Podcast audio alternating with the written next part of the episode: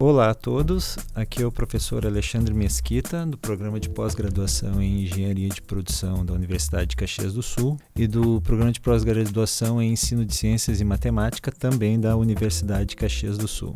A gente está aqui hoje para falar um pouquinho a respeito da chamada indústria 4.0, uma expressão muito recorrente nos dias de hoje, principalmente quando se fala de meio produtivo, né, das indústrias, mas não necessariamente só, só das indústrias pesadas. A gente pode falar um pouquinho ali da questão também dos serviços, né, e de outros setores da economia que de uma forma ou de outra incorporam algumas das características da indústria 4.0. Não dá, na minha opinião, para se falar de indústria 4.0 sem recorrer à ideia também das chamadas revoluções industriais. Tanto que hoje se diz que nós estamos na quarta revolução industrial e algumas linhas de pensamento dizem que a indústria 4.0 e a quarta revolução industrial são a mesma coisa e tem outras linhas de pensamento que dizem que não. Então aqui a gente vai adotar a ideia de que elas não nos interessa definir se elas são iguais, mas de certa forma eu acho que é inquestionável que elas estão bem relacionadas. Então por isso, acho que para nós contextualizarmos a explicação da indústria 4.0, por bem é, seria interessante relembrarmos um pouquinho né, das outras três revoluções industriais que vieram. Então, ali no final do, do, século XVIII, começou a primeira revolução industrial, que se caracterizou pelo domínio da energia térmica, eh, especificamente da, da máquina a vapor, e sua utilização para mecanizar alguns processos de produção, principalmente eh, relacionados a teares. Né? Depois veio ali no, entre o final do século XIX e início do século XX, a segunda revolução industrial, quando se começou a manusear melhor transformar, produzir melhor o aço, o uso da energia elétrica também.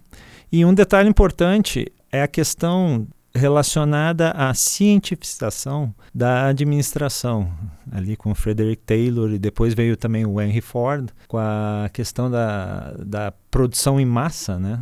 Então ele adotou ideias que aplicados na, na sua fábrica permitiram que o seu produto fosse produzido numa escala muito maior do que normalmente vem ocorrendo, e isso levou ao quê? Que é uma ideia da indústria sempre, né? da produção sempre, a questão da redução de preço, para que o seu produto acabe se tornando mais acessível a uma parcela maior da população. Com o fim da, da Segunda Guerra Mundial, a gente pode então uh, dizer que a terceira revolução industrial surgiu, muito advinda das tecnologias desenvolvidas durante esse período.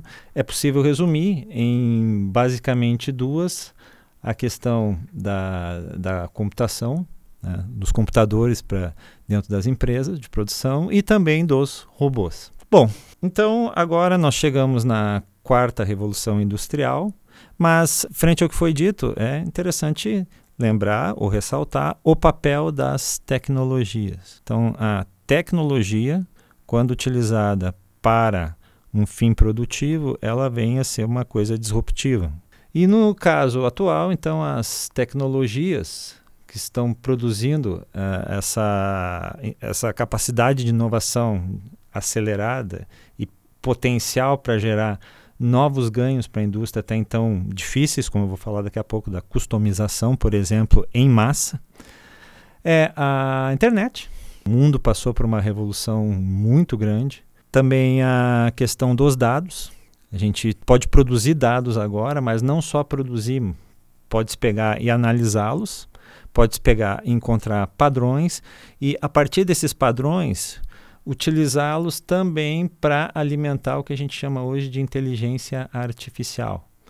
Então eu diria que do ponto de vista tecnológico, os dois pilares, na minha opinião, que classificam a, a indústria 4.0 são a comunicação, via, no caso, internet, e a inteligência artificial, que engloba uma série de termos, como a aprendizagem de máquina, a aprendizagem profunda, o, o, o deep learning, as uh, chamadas técnicas o, como de linguagens, filosofias, enfim, de inteligências artificiais, como redes neurais e outros expoentes, para o setor produtivo.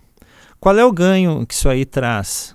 Um dos exemplos é a questão da capacidade de customização dos processos. O que, que significa isso? Normalmente, tu atrela um, um, produto sustentável à ideia de que tu vai produzi-lo em larga escala, de maneira a baratear seu preço e torná-lo acessível ao consumidor.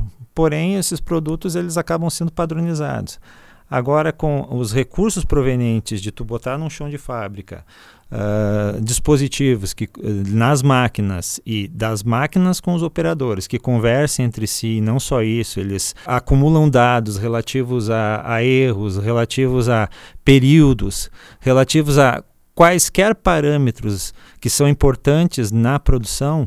Quando você pega esses dados, você os recolhe processa, trabalha com eles de maneira a gerar tomadas de decisão, sejam de humanos, sejam das próprias máquinas, dentro de do, do, do, do, uma ideia, por exemplo, de aprendizagem robótica, ou seja, o robô na linha de produção, ele pode ele mesmo não depender de um programador, por exemplo, para contornar certos erros. De repente, um produto que era para vir numa certa posição para ele, ele percebe que o produto, por algum motivo lá atrás, não está vindo mais naquela posição e ele mesmo se autocorrige. Então, isso pode favorecer a questão de, de repente, a pessoa quer comprar um certo produto, mas que venha com características dela, que normalmente, numa situação pré-indústria 4.0, sairia um, um, custo muito elevado, porque tomaria hora tempo né, de máquina ali, hora máquina, hora homem, para produzir somente aquele produto, isso aí se refletiria no custo, sem dúvida.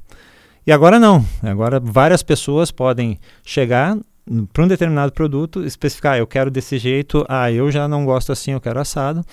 E a empresa é, ser capaz de dar conta de toda essa demanda num curto período de tempo, garantindo a qualidade do produto e outros fatores que vão agregar valor ao que ela produz, né, sem onerar a sua produção. Então, dentre outros fatores, tá, a gente pode elencar esse, a questão da customização em massa, como um dos grandes potenciais da indústria 4.0. Uh, ah, mas, claro, as perspectivas não são somente positivas, pelo menos é que é o que se tenta antever como consequência dessa, dessa tecnologia toda indo, indo para o chão de fábrica, por exemplo.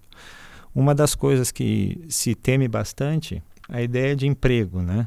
A automação, na sua essência, a automação na indústria, é focada em quê? Em tu pegar algum tipo de atividade repetitiva, tirar o ser humano dessa atividade e substituir por um robô, que faria a mesma coisa a um custo bem menor.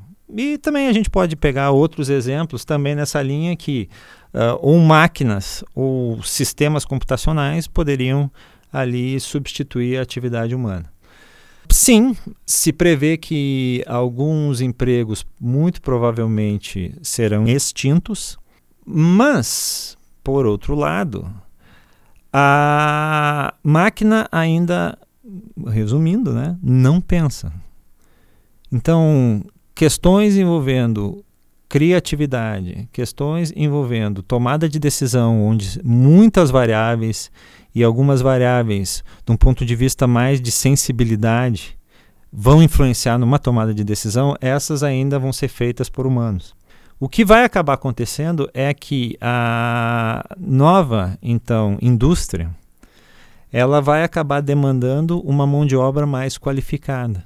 E esse é o ponto que talvez sirva de gargalo para uma transição dentro das expectativas atuais rápida, né, do que a gente tem de indústria ainda do modelo antigo 3.0 para a indústria 4.0.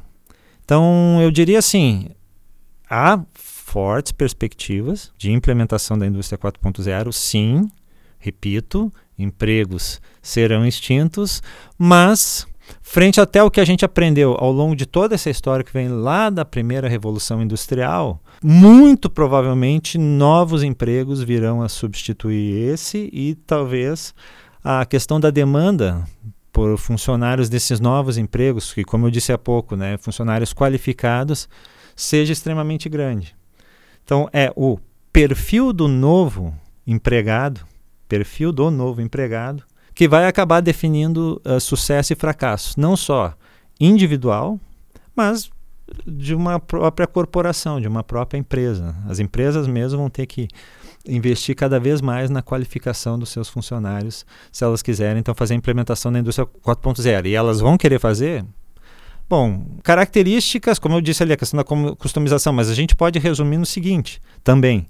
Né? O cenário atual é de alta competitividade entre as empresas e aquelas que conseguirem descobrir caminhos ali que tra lhes tragam vantagens, obviamente, elas vão acabar levando a vantagem. O que, que se trabalha com a ideia da indústria 4.0 de maneira mais geral? Se trabalha com uh, tu conseguir uma maior eficiência, ou seja, tu produzir mais uh, gastando menos, tu ter uma capacidade de flexibilização maior, isso aí tem a ver com a própria com o próprio exemplo que eu comentei da, da customização, então você consegue trocar, fazer vários setups ali nas suas linhas produtivas, né, nos, mesmo na questão ali do, da, da, própria mudança numa célula, mudança num layout, você consegue fazer isso mais rápido. Também questões envolvendo velocidade né, e questões envolvendo, no final das contas, a qualidade do produto que você vai entregar. Estima-se que a indústria 4.0 vai conseguir agregar tudo isso aí e a empresa, então, que se adequar às suas exigências, né, exigências de implementação da indústria 4.0, vai acabar levando vantagem. Bom, desafios para isso. O que, que a gente tem de desafio hoje? Eu posso falar mais a respeito assim de Brasil.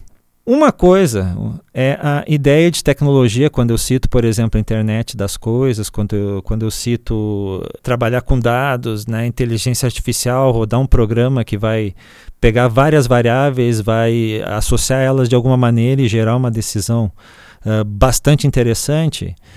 Esse tipo de tecnologia, ela ainda tem certas ressalvas quando a gente pensa em agregar isso num chão de fábrica diretamente, porque o, o chão de fábrica ele tem seus desafios.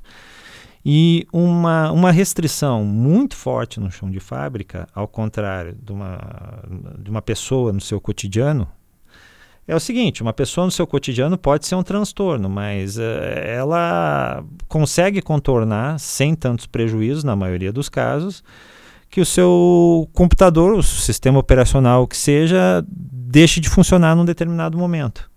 E aí passe um tempo até ela conseguir resolver o problema. Num setor produtivo, você parar uma produção pode, assim, de forma não planejada, principalmente, é, pode constituir prejuízos sérios para a empresa. Então, no chão de fábrica, você tem muito a característica da confiabilidade nos processos, na, na gerência, na, na organização das pessoas, sempre muito focado naquelas coisas do tipo redundância. Então, se algo falhar, já tem outro dispositivo, outra pessoa para substituir logo em seguida. Então, você agregar uma filosofia que depende muito de equipamentos de ponta sofisticado para um setor que ele entre aspas, claro, né, seria mais rudimentar, mas é um rudimentar associado a ter uma maior confiança no funcionamento das coisas, visa, ou melhor, gera uma quantidade de desafios bastante grande. Então, de uma forma resumida, essa é a nossa perspectiva atual do que é a indústria 4.0 no setor produtivo, principalmente bra brasileiro. Vai ser, vão ser desafios praticamente caso a caso. Mas isso aí é, é, é normal. A própria indústria, pelo fato hum, é, dela ter suas complexidades, implementar alguma melhoria num processo produtivo, ela normalmente já acaba gerando uma filosofia muito própria da empresa. A gente pode ver isso aí, por exemplo, na, no modelo Toyota de produção, no modelo Hyundai de produção, no Volvismo, né, o modelo Volvo, só para ficar nas empresas uh, auto, automotivas. Né. Tem isso, quer dizer, esses desafios eles sempre ocorreram e a indústria 4.0 não vai ser diferente. Questão, repito, da gente pegar tecnologias que elas já estão aí bastante difundidas no dia a dia e tentar implementar no chão de fábrica. Ok? Então, acho que de uma forma bastante resumida, essa era a nossa ideia, a nossa fala a respeito da indústria 4.0 e encerramos dizendo que é, talvez demore, mas é o futuro. Então, mais cedo ou mais tarde, as empresas, à sua maneira, ao seu jeito, as suas possibilidades vão acabar orientando suas decisões, orientando a organização dos seus processos voltadas para essa filosofia. Muito obrigado.